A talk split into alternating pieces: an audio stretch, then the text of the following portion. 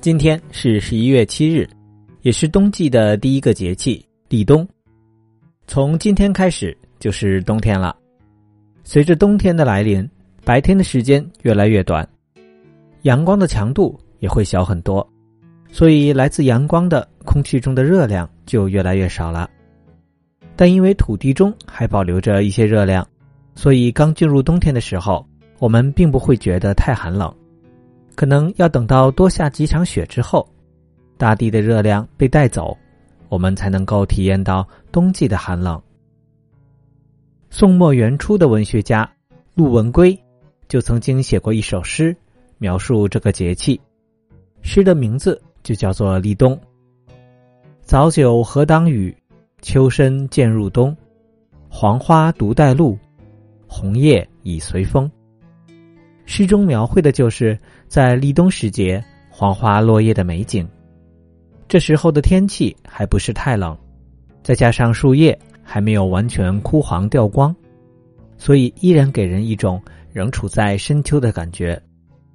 在我国传统的四季划分中，是以二十四节气中的立春、立夏、立秋和立冬来表示四季的起点，合称为四立。所以立冬就代表了冬季的开始，四立标志着四季的轮换，反映了动植物、气候等多方面的变化规律。春生、夏长、秋收、冬藏，冬天的藏就是收藏、储藏的意思。忙碌了一年的人们，已经将秋天收获的农作物晾晒完毕，收藏入库，储存起来，作为冬天的起点。立冬三候中的前两候分别是水始冰和地始冻，这两句听起来就有点即将要迎来天寒地冻天气的感觉了。在不少地区，现在晚上的最低温度已经降到了零摄氏度以下，地面的水就会开始结冰了，而随后土壤表层中的水分也会开始凝冻，所以土地也开始冻结了。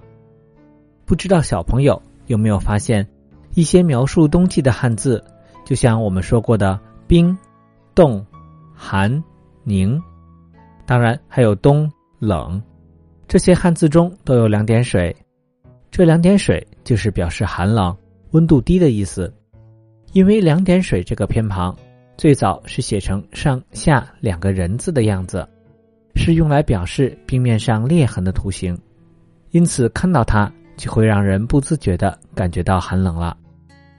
而立冬的第三候是置入大水为肾，雉是指的野鸡一类的大鸟，而肾就是海市蜃楼的蜃，它的本意指的是大蛤蜊，也就是海边的一种大贝类生物。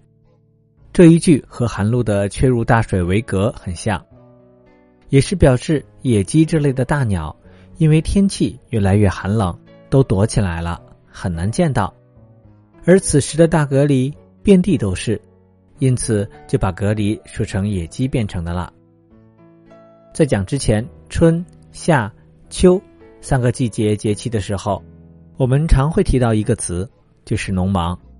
人们不是忙着播种、灌溉、施肥，就是赶着收获。而现在到了冬天，天冷了，粮食也收割完了。忙碌了一年的人们，终于可以在冬天的时候稍微休息一下了。所以，对于立冬的习俗，有句谚语比喻的很形象，那就是“立冬补冬，补嘴空”。过节，好好吃一顿一定是少不了的。在南方，大多会在立冬这一天做点平时吃不到的食物，美美吃上一顿；而在我国的北方地区，过节一般都少不了饺子。毕竟饺子有交子的谐音，在秋冬季节之交的立冬，自然就要吃饺子。小朋友，今天立冬了，你都吃了什么好吃的呢？